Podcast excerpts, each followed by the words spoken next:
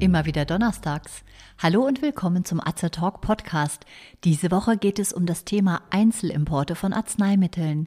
Wann dürfen Arzneimittel im Rahmen des Einzelimports nach Deutschland verbracht werden und wie unterscheiden sie sich von anderen Importarten, wie zum Beispiel einem Reh- oder einem Parallelimport? Das Thema ist sehr speziell, aber für Interessierte kann unser Interview mit Corinna Wunderlich sehr wertvolle Informationen liefern. Frau Wunderlich ist PTA und Mitarbeiterin der Internationalen Ludwigs-Arzneimittel in München.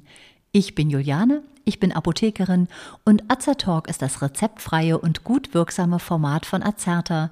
Informationen garantiert ohne Nebenwirkungen, Tipps von Apothekerinnen für ihre Gesundheit.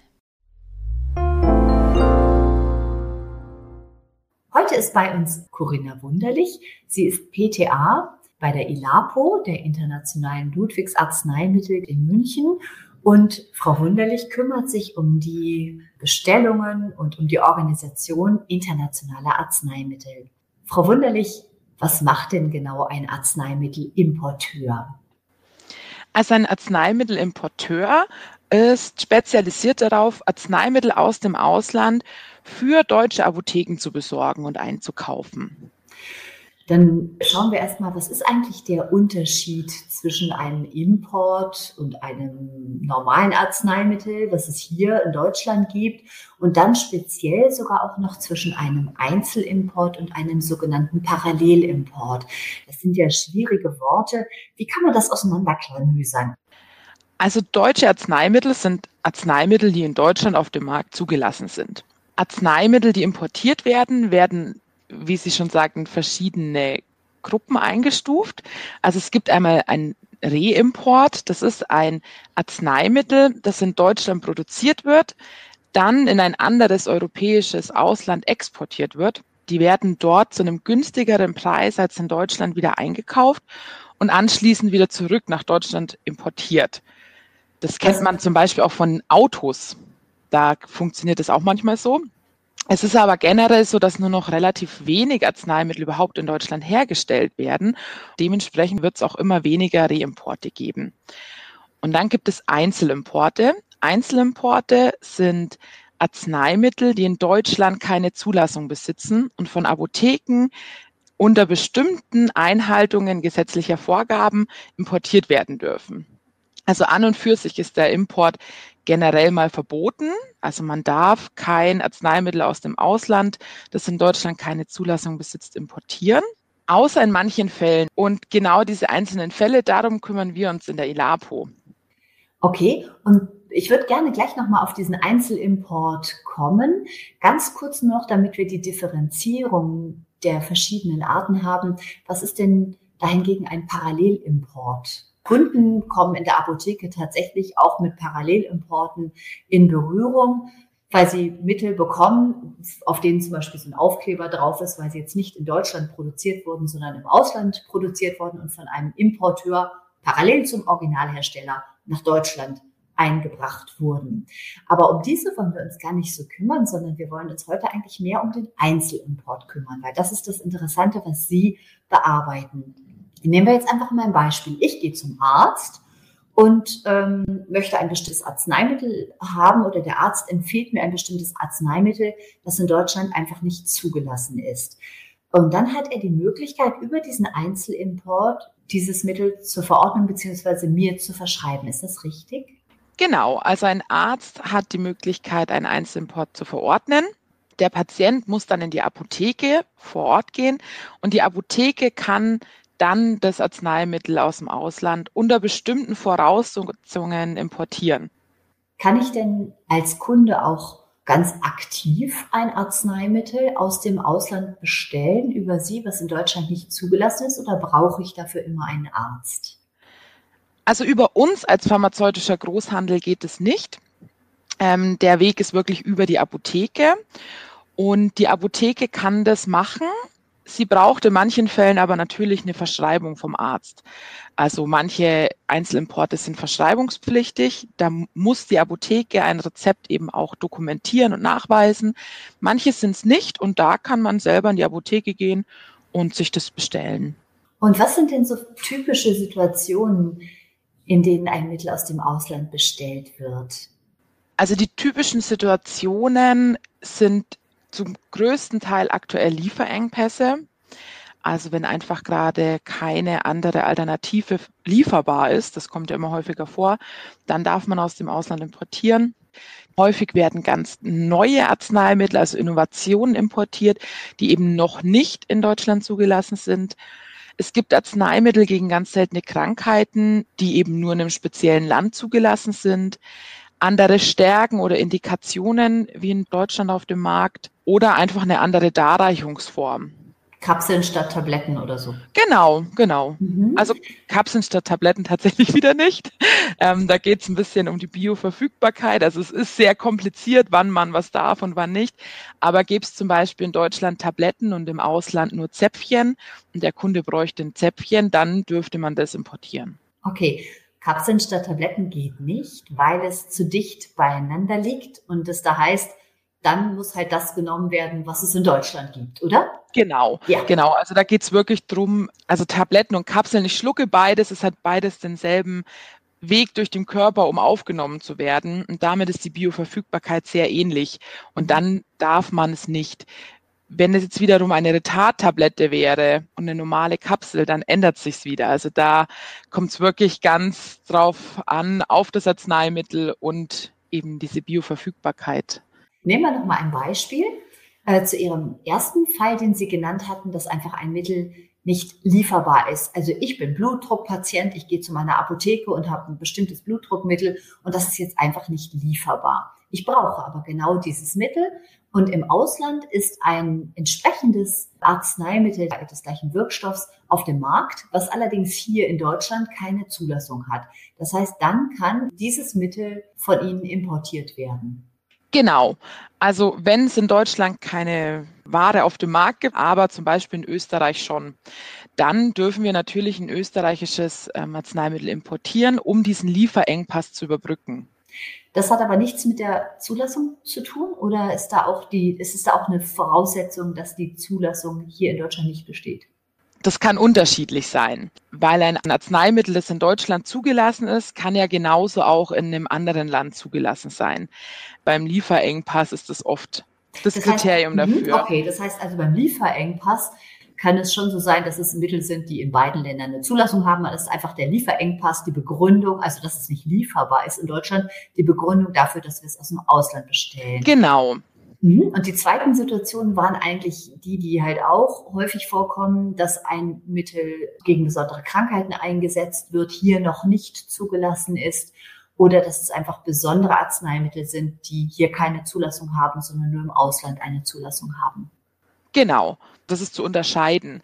Wenn ein Arzneimittel im Ausland zugelassen ist, aber eben bei uns noch nicht, dann gibt es quasi keine Alternative auf dem deutschen Markt. Und dann greift da wieder die Gesetzesvorgabe mhm. ähm, und dann ist es möglich zu importieren. Sehr gut. Das heißt, der Gesetzgeber schützt eigentlich erstmal den deutschen Markt, indem er sagt, eigentlich sind Einzelimporte nur dann äh, rechtens, wenn das Mittel einfach auf dem deutschen Markt nicht vorhanden ist. Außer beim Lieferengpass, da gilt es natürlich dann auch, aber da fehlt es auf dem deutschen Markt und deshalb ist auch die Möglichkeit, es einzeln übers Ausland zu importieren. Genau, zur Wiederholung. In der Regel brauche ich für solche Bestellungen ein Rezept vom Arzt und in der Regel geht das dann über die Apotheke vor Ort, die sich dann an Sie wendet und es über Sie bestellt, weil sie selbst ja nichts aus dem Ausland importieren darf. Ist das richtig? Das ist nicht ganz richtig. Also die Apotheke dürfte an und für sich auch selber aus dem Ausland bestellen. Ähm, problematisch wird es aber mit den ganzen Vertriebswegen. Also uns als Spezialgroßhandel gibt es eben genau dafür, um die, die Qualität zum einen von den Lieferanten sicherzustellen, die Vertriebswege sicherzustellen. Ähm, man muss einen temperaturgeführten Transport planen und es sind ja verschiedenste Kosten. Man braucht ein, ein großes Netzwerk an Lieferanten. Man muss die ja auch qualifizieren und auditieren und vor Ort gewesen zu sein. Einfach um das sicherzustellen, ist das für eine Apotheke eigentlich nicht möglich. Also der Aufwand, beziehungsweise überhaupt der Rahmen darum, sicher ein Arzneimittel zu importieren, ist quasi unmöglich für eine Apotheke selbst. Und über Spezialgroßhändler oder Importeure kann die Apotheke eben sicherstellen, ähm, dass da alles mhm. passt. Frau Wunderlich, können Sie noch einmal kurz die Unterschiede darstellen? Ich habe ein Rezept aus dem Ausland, das hat jetzt nichts mit dem Einzelimport zu tun, oder ich importiere ein Mittel aus dem Ausland, weil es in Deutschland nicht zugelassen ist. Was sind da nochmal grob die Unterschiede? Also es ist so, ich bin in der Apotheke in Deutschland und es kommt ein Kunde rein und der hat ein Rezept aus dem Ausland. Da kann ähm, zum Beispiel ein Bisoprolol draufstehen. Das ist in Deutschland ein verschreibungspflichtiges Arzneimittel. Der Kunde aus Frankreich oder aus einem EU-Land kommt und ich in der Apotheke darf es abgeben, weil ich ein EU-Rezept vorliegen habe. Kommt jetzt ein Kunde aus Amerika und hat ein amerikanisches Rezept, auf dem Bisoprolol steht, darf ich es nicht abgeben, sondern da müsste der Patient nochmal zu einem deutschen Arzt, der muss das neu verordnen, umschreiben, weil die Apotheke nur ein EU-Rezept beliefern darf und nicht aus einem Drittstaat. Und dann gibt es den Einzelimport da zählt wiederum, was in Deutschland gilt. Es ist immer auszugehen davon, ist der Arzneistoff, das Arzneimittel in Deutschland verschreibungspflichtig oder nicht. Wenn ich jetzt zum Beispiel aus Spanien ein Arzneimittel importieren möchte, das in Spanien vielleicht nicht verschreibungspflichtig ist, aber bei uns schon, dann brauche ich hier auf jeden Fall für die Abgabe ein Rezept in der Apotheke. Wenn das Arzneimittel aber aus einem Drittstaat kommt dann brauche ich immer ein Rezept zur Abgabe in der Apotheke. Und dann kommt es natürlich auch darauf an, an EU-Ländern, was genau ist drin. Also da muss jeder einzelne Wirkstoff muss geprüft werden, welcher Wirkstoff drin ist, aber auch welche Menge drin ist. Und da geht immer das deutsche Arzneimittelgesetz. Und dementsprechend muss man dann einstufen, ob es verschreibungspflichtig ist in Deutschland oder nicht und ob man dann als Apotheker ein Rezept für die Abgabe braucht oder nicht. Das ist ja nun ein wahnsinnig kompliziertes Thema. Ähm, ich erinnere mich, dass wir eigentlich ganz oft bei Ihnen angerufen haben und gefragt haben, ach, ich habe ein Rezept aus dem und dem Land, was mache ich da? Ähm, gibt es bei Ihnen so eine Hotline, die einfach spontan den Apotheken hilft und die Empfehlung gibt, wie mit dem Rezept umgegangen wird? Ja, also das machen wir bei mir im Bereich, also unser, mein Team, unser Team im Importbereich wir beantworten all diese Fragen auch. Also wenn man als Apotheke wirklich nicht weiter weiß oder dann einfach bei uns anrufen oder uns eine E-Mail schreiben oder online unseren Chat benutzen. Mhm. Also es gibt viele Wege, wie sie uns erreichen und da kann jeder von meinen Kollegen weiterhelfen. Genau, das ist, es glaube ich, interessant, sowohl für die Apotheken als auch für Endverbraucher, die mit solchen Rezepten eventuell dann auch in die Apotheke gehen. Genau, also als Endverbraucher tatsächlich muss man schon immer über die Apotheke laufen lassen, ist ganz wichtig. Aber auch wenn man als Apotheke geht, man hat das nicht oft, das kommt nicht im täglichen Geschäft jedes Mal vor. Und es ist so komplex und so kompliziert, das kann man eigentlich gar nicht wissen. Ähm, und dafür sind aber wir da. Also es ist immer so speziell, dass man da sich gerne an uns wenden darf. Dürfen auch Tierarzneimittel importiert werden? Ja, Tierarzneimittel dürfen importiert werden, allerdings nur aus EU-Ländern und die sind immer verschreibungspflichtig. Es ist aber auch so, dass da eine Gesetzesänderung für nächstes Jahr schon in Planung ist. Also das kann sich alles auch wieder ändern. Gut, das heißt, man muss im Prinzip immer am Ball bleiben. Frau Wunderlich, zwei letzte Fragen noch. Viele Kunden gehen zu ihrer Apotheke, bestellen etwas, die Apotheke sagt, ah ja, ich muss es über einen Einzelimport bestellen und dann wundern sich die Kunden, dass es so furchtbar lange dauert. Warum ist das so? Ja, das liegt daran, dass es gesetzlich nicht erlaubt ist, Einzelimporte überhaupt lagern zu halten. Ich darf als Apotheke und auch als pharmazeutischer Großhandel keine Importarzneimittel auf Lager nehmen. Also auch wenn ich in der Apotheke weiß, Mensch, da kommen in der Woche fünf Kunden, die brauchen das Mittel und eigentlich schnell, darf die Apotheke nicht sagen, gut, da bestelle ich jetzt zehn Packungen, dann habe ich es da. Das wäre ein Gesetzesverstoß, sondern man muss für jeden einzelnen Kunden, der das verordnet bekommt, muss man einen Einzelimport, wie der Name schon sagt, machen und darf das nur für den einen Patienten bestellen. Und da kommt es natürlich zu Wartezeiten, ganz klar wir sagen immer just in time. Man darf eben nur bestellen, wenn man die Verordnung vorliegen hat. Also der Patient hat die Verordnung, kommt in die Apotheke, die Apotheke bestellt diese eine Packung für den Patienten. Die rufen bei uns an und wir bestellen diese eine Packung, die kommt zu uns, die geht an die Apotheke und dann geht's an den Patienten zurück. Und klar, auch sowieso in Zeiten von Pandemie ist es mit Lieferzeit nochmal ein ganz anderes Thema, aber eben auch schon davor, das dauert einfach, bis man, ja, bis die Ware da ist. Mhm, ja, okay, das ist sehr schön, weil dieses Verständnis, das müssen wir ja bei dem Kunden irgendwie immer einfordern und oder wir versuchen da um Verständnis zu bitten, aber jetzt hat man einfach so ein bisschen die Begründung dafür. Und als allerletzte Frage, ist es eigentlich sicher für einen Kunden, Arzneimittel im Internet zu bestellen? Ja, es ist ein schwieriges Thema. Sicher würde ich nicht sagen. Also es ist wirklich so, dass der Großteil von Arzneimitteln, die im Internet angeboten werden, ähm, Fälschungen sind. Also man muss total aufpassen, wer bietet es an und wer ist der Vertreiber. Ist es seriös oder nicht? Oder wird es über Seiten vertrieben, wo man sich schon denkt, die ist aber komisch aufgebaut oder wird es vielleicht über Amazon angeboten oder eBay. Also da gibt es ganz viele Schwindler auch im Internet und deswegen ist es sehr, sehr mit Vorsicht zu genießen, vor allem weil es bei vielen ja tatsächlich dann auch um ihr Leben geht. Ganz genau.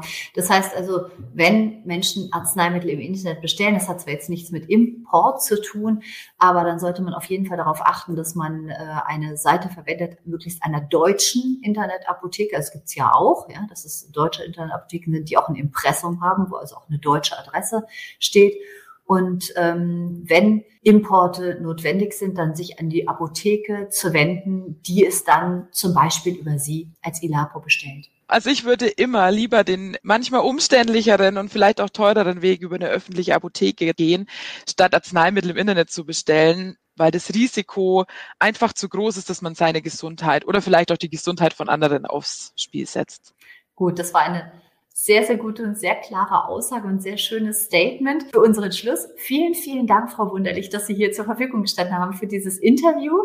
Ähm, das sehr, sehr interessante Interview finde ich wirklich für Endverbraucher, für Kunden und natürlich auch für Apothekenmitarbeiter, ähm, die oftmals dann auch so im akuten Fall nicht wissen, wie sie mit den Fällen umgehen sollen. Tausend Dank. Sehr gerne.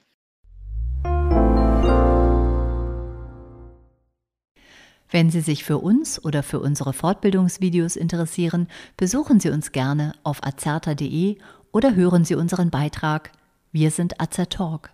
Wir weisen darauf hin, dass dieser Podcast-Beitrag kein Ersatz für eine persönliche Beratung bei einem Arzt oder Apotheker darstellt und lediglich der Information dient.